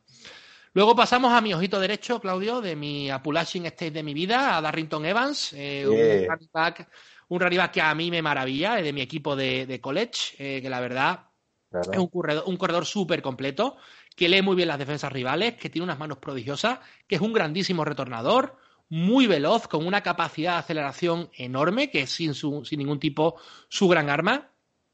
Eh, ha sido utilizado eh, como, receptor de slot incluso y es un jugador muy polivalente, eh, muy elusivo, capaz de, romper muy bien los placajes y que se, se, va a complementar a la perfección con Derrick Henry. La verdad, Derrick Henry es todo fuerza y este es todo agilidad. Yo creo que puede ser un, un backfield brutal, Claudio. Eh, el siguiente pick era el de Larrell eh, Murchison, eh, un defensive tackle de North Carolina State Wolfpack, que ha sido dos años titular como nose y como defensive tackle, también un jugador muy híbrido, viene del nivel Yuko. es muy rápido, tiene muy buenos movimientos de parrash, tiene buen motor, pero no tiene el tamaño ideal para la posición. El siguiente pick es Cole McDonald, un pistolero, eh, el pistolero de, los Hawaii eh, Rainbow Warriors, eh, de los guerreros del arco iris, un quarterback que es capaz de lo mejor y de lo peor. Es un auténtico líder nato y que yo creo que si se relaja, si abandona ese carácter tan salvaje y de tanto lanzar pase, creo que puede ser un, quarterback mm, que puede tener su futuro, su relativo futuro eh, en, ese, en ese esquema de, Mike Bravel. Bueno, lógicamente como, como backup, pero bueno, pues se le puede sacar algo, algo de, partido.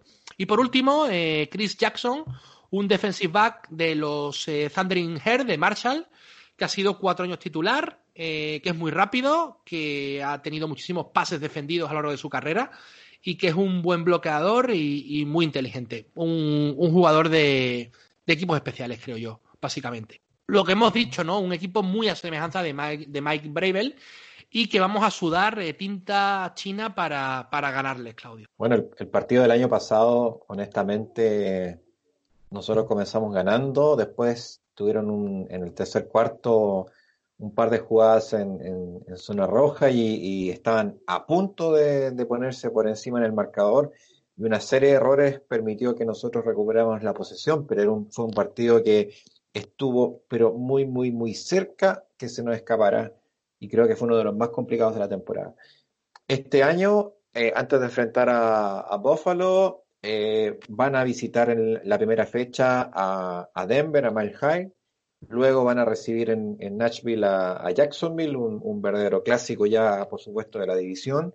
Luego otra visita bastante, un poquito más lejana, ¿verdad?, a la convulsionada Minneapolis, a enfrentar a, Minnesota.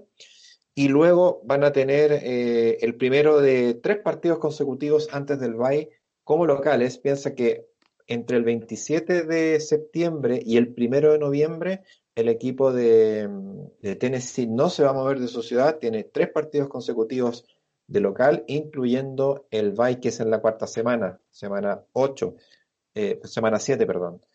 Eh, después de Pittsburgh entonces se enfrentan a Buffalo y después van a enfrentar a otro equipo de la división que es el equipo de, el equipo de Houston. Yo creo que, que el hecho que esté ya una semana o iniciando una serie de, partidos en casa probablemente tenga a un equipo de Tennessee mucho más, mucho más relajado.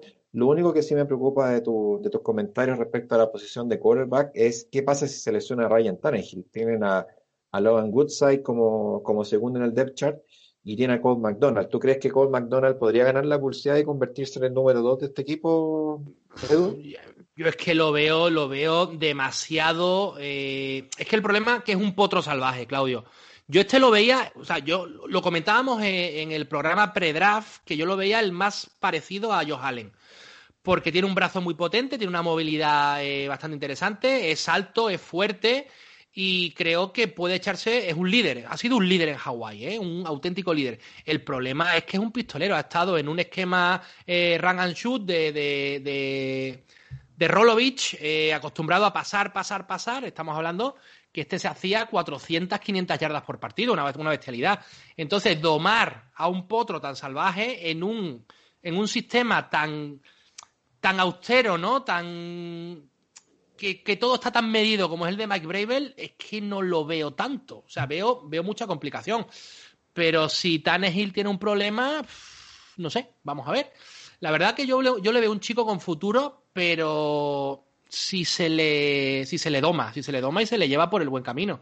Porque la verdad que a lo que está acostumbrado eh, Cole McDonald eh, no vale para la, para la, NFL, porque eh, si al amigo Peterman le hicieron seis interceptaciones, a este le pueden hacer 20 en un partido, Claudio.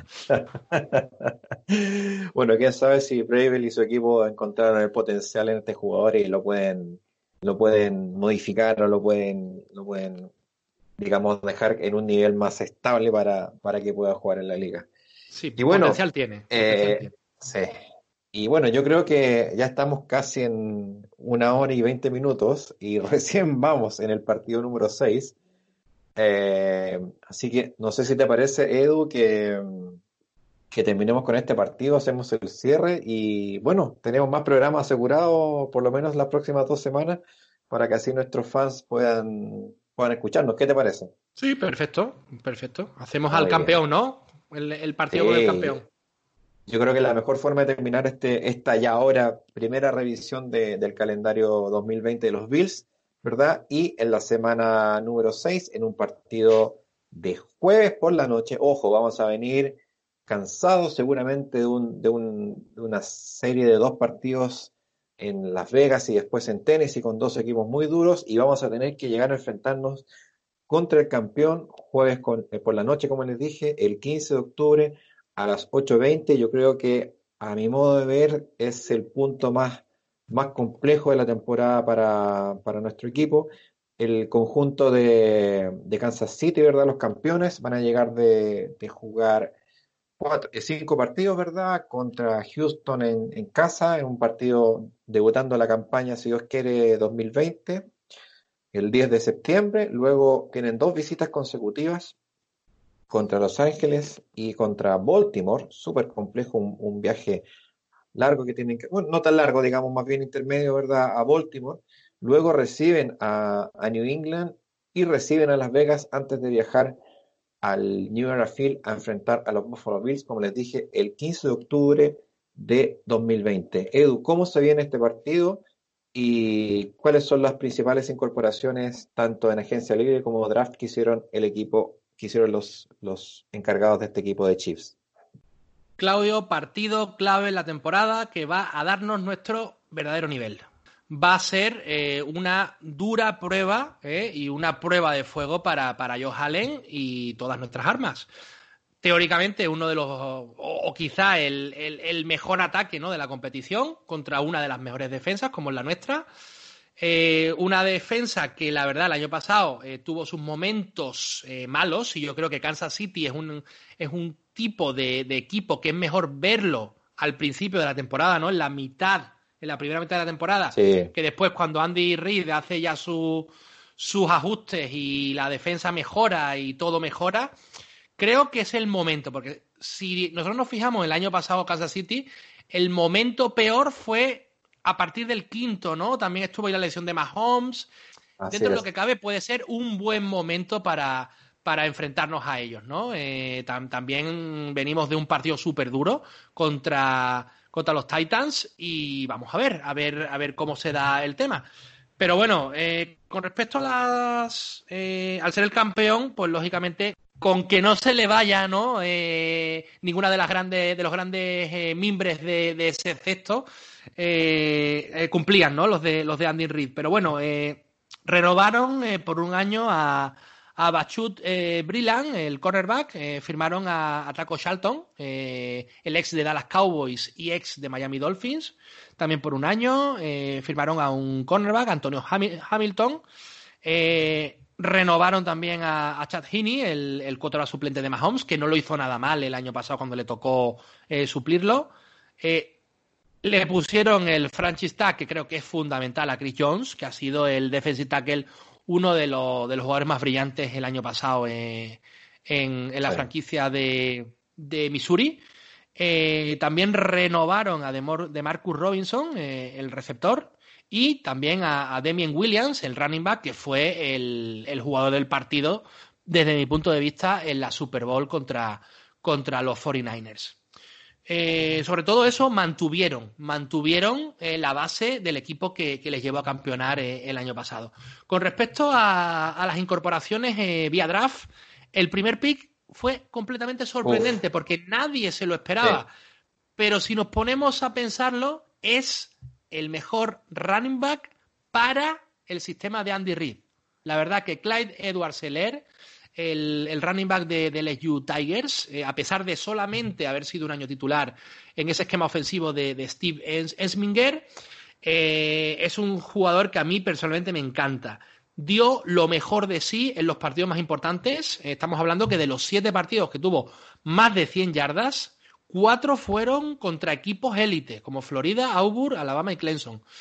Tuvo un promedio de 6,58 yardas por acarreo, lo que le convirtió en el tercer jugador de la FBS con más yardas por, por, intento. Un corredor muy veloz, muy elusivo, eh, que tiene una enorme inteligencia para leer las trincheras rivales, con un centro de gravedad muy bajo que, que le hace muy difícil de placar Maravilloso, Claudio, maravilloso en el juego aéreo. Me da muchísimo miedo porque Mahomes con este tío puede hacer maravillas.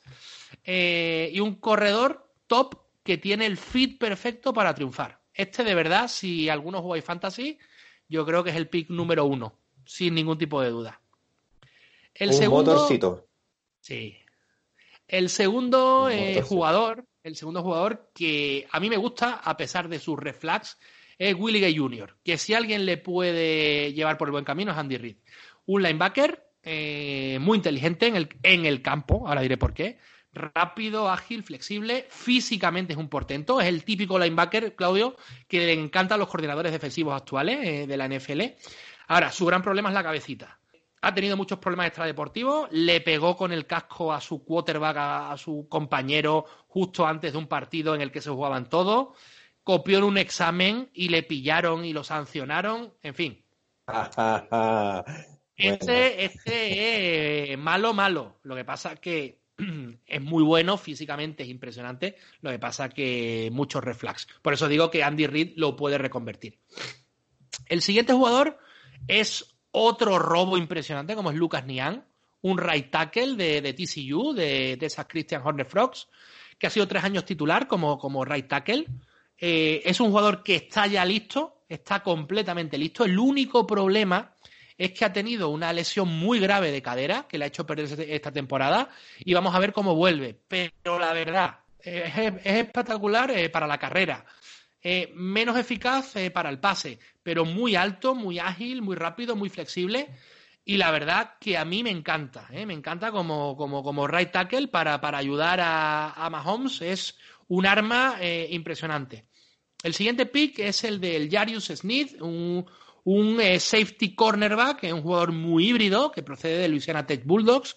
Eh, ha jugado como free safety, también como nickel, incluso como, como, como cornerback en sus primeras tres temporadas. Este año ha sido su consolidación como safety, un jugador que tiene unas manos muy buenas, que sabe atacar eh, muy bien el ovoide, ha tenido ocho interceptaciones y tres pixies a lo largo de su carrera, muy agresivo, muy físico. Eh, el problema son los placajes, falla muchísimo. Siguiente jugador es eh, Michael Dana, un Edge de, Michigan eh, Wolverines, del equipo de, de, de un tamaño muy, muy adecuado, un cuerpo muy compacto, perfecto para la posición. Se sabe deshacer de los bloqueos muy bien para meter presión al quarterback. Puede jugar tanto por dentro como por fuera de la línea. Es relativamente bueno para parar la carrera. El único problema es que tiene muy poca experiencia. ¿eh? y le falta quizás potencia, le falta rango, ¿eh? le falta eh, ese físico, ¿no? ese motor. Y el último pick es el de, el de Bopete Keyes, de Tulane, de Tulane Green, Green Wave, un cornerback que ha sido dos años titular como left cornerback en el equipo de Luisiana. Eh, puede jugar tanto en press como en off-man, en esos dos eh, tipos de defensa. Muy versátil, eh, ha jugado también como, como, safety en high school y con unos brazos larguísimos. y bueno, tiene que ganar un poquito de músculo y mejorar su técnica, pero no le va a venir mal, como le hace falta mucho cornerback. Ha, sido uno de los grandes problemas del equipo de Missouri y creo que le puede venir bien. Eh, más leña, eh, más leña en el asador. Eh, yo creo que la adición de Clyde Edwards es buenísima. Willie Gay, si se centra, puede ser un auténtico robo. Y la verdad que Lucas Nian a mí me encanta. Creo que han hecho las cosas muy bien Kansas City Chiefs y no sé si estaremos ante una dinastía, Claudio. Sí, que lo sabe. Ah, yo creo que, que quizás la incorporación de Edwards Heller podría dar un poco más de estabilidad a la posición porque han pasado muchísimos eh, running backs como número uno y, han tenido que han tenido que partir o han, perdido su posición ya sea por lesiones o problemas de sanción. Así que yo creo que a, que a Mahomes le falta, le falta su referente claro como, como running back, así que creo que es una buena, una buena adición. A mí me encantó Edwards Heller cuando me tocó verlo, verlo en la, en la Universidad de LSU. Así que excelente, excelente adquisición. Así que bueno. lo que estamos eh, hablando, Claudio, lo que estamos hablando es que le metes todavía más armas a, Mahomes. es que tienes a Tyrek Hill, tienes a Kelsey, tienes a Watkins y encima tienes a, a Edward Seller. Y encima con Damien Williams. No sé, yo veo que Andy Reid puede hacer eh, barbaridades eh, con este equipo, la verdad, que tiene unos mimbres enormes. Y bueno, llegamos al sexto partido. Eh, yo estaba revisando el calendario del año pasado para, para, para Chiefs y el sexto partido lo perdieron. Así que, para tenerlo en cuenta, perdieron, ¿te acuerdas de ese partido contra, contra Houston? Un tremendo partidazo de, de John Watson. Así que, nada, tengamos fe que en el sexto partido podamos tener alguna opción y sacar ese triunfo. También fue en Arrowhead aquel partido la, verdad, la verdad que si, si ganamos ese partido, Claudio, yo creo que somos aspirantes a todo. Proyectemos hacia la rápida, podemos, podemos tener un 4-2, un 5-1. Lo firmamos ahora mismo. sí, firmamos ahora mismo un 4-2. El 4-2 lo firmo yo. Sí, firmémoslo, firmémoslo. Bien, pues entonces vamos a hacer una segunda entrega. Quién sabe si tenemos una tercera entrega con, con el calendario de nuestro equipo. Así que ahora vamos a hacer un, un pequeño break y vamos a pasar al cierre de nuestro podcast Bills Universo.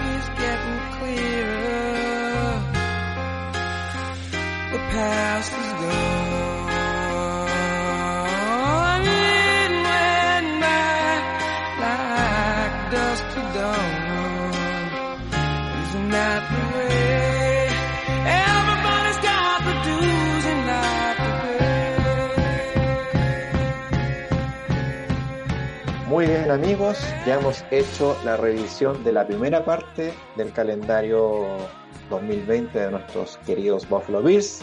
Esperábamos hacer un solo programa, pero la verdad es que el volumen de información que nos entrega o que nos ha entregado hoy nuestro querido Edu eh, ha hecho el podcast un poquito más largo.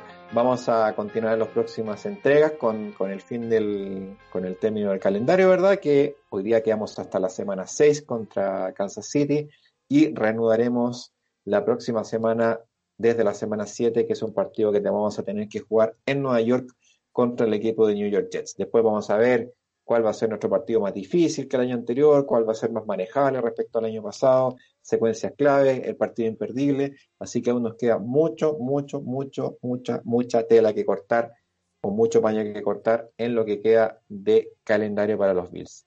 Así que bueno, don Edu, muchas gracias como siempre. Eh, gracias por todo lo que usted sabe, por entregarnos todo sin ningún tipo de anestesia, lleno de, lleno, lleno de jugadores, lleno de draft, lleno de, de agencia libre. Así que bueno, gracias por eh, hacer que este podcast se divida en varios programas. Así que muchas gracias, Edu. Éxito en esta semana. Muchísimas gracias, Claudio. Eh, un auténtico honor, placer, como siempre, compartir contigo eh, las ondas en este especial de, Bills Universo. Y la verdad que yo encantado. Yo, si se habla de Buffalo Bills, se habla de draft, eh, se habla de college, son mis dos pasiones. Y lógicamente me encanta, me encanta y analizar a los jugadores, ver qué nos podemos encontrar. Me encanta, es una cosa que, que me fascina y así lo hacemos más, ¿no? Eh, damos más a nuestros escuchantes, ¿no? Eh, más contenido, sí. ¿no? Para, para el confinamiento y el desconfinamiento, ¿no? Como somos, como somos Bills Universo, estamos por todos lados porque tenemos escuchantes de todos lados. Eh, entonces, pues, eh, lógicamente, así hacemos mucho más ameno estas semanas para, para nuestros fieles eh, amigos, seguidores de Buffalo Bills. Así es, muchas gracias, Edu. Así que bueno amigos, muchas gracias por escucharnos en este ya quinto programa de nuestro podcast Bills Universo, ¿verdad? El podcast de Buffalo Bills en español. Recuerden que esperamos sus comentarios por las redes sociales, recuerden que nos pueden seguir por arroba Bills Universo en Twitter, también seguir nuestra cuenta de, de Instagram, que ahí hemos hecho algunas, algunas publicaciones, ¿verdad? Escucharnos por eh, iBox, ¿verdad? Por Spotify, por Apple Podcast y si quieren, ¿verdad? Escribir a nuestro correo electrónico que es billsuniverso.outlook.com. Recuerden, no olviden suscribirse a estas plataformas para poder escucharnos. Así que, Edu, ¿verdad? Muchas gracias. Echando de menos a Sejiro y a, y a Ricardo, ¿verdad? Eh, Un- con el cambio de hora en Australia debe, debe estar un poco complicado, ¿verdad? Un fuerte Y, abrazo eh, para ambos y, y los esperamos eh, en, en la segunda entrega. Exactamente. Así que amigos, muchas gracias nuevamente. Nos vemos en la próxima edición, ¿verdad? Ya con el repaso de lo que queda del calendario o quizás segunda o tercera parte del repaso de calendario 2020 de nuestros Buffalo Bills. Así que amigos, nuevamente, muchas gracias y hasta la próxima. Y como siempre,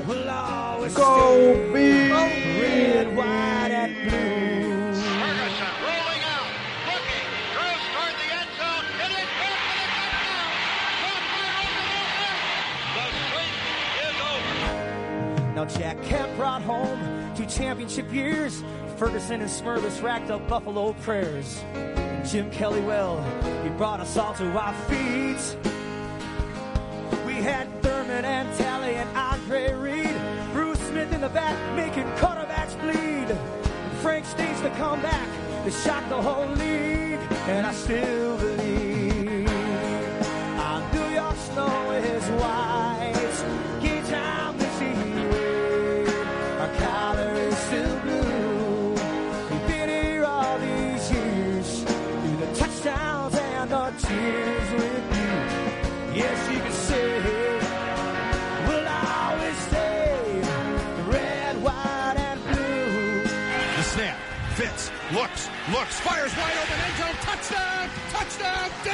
Nelson! Touchdown Buffalo!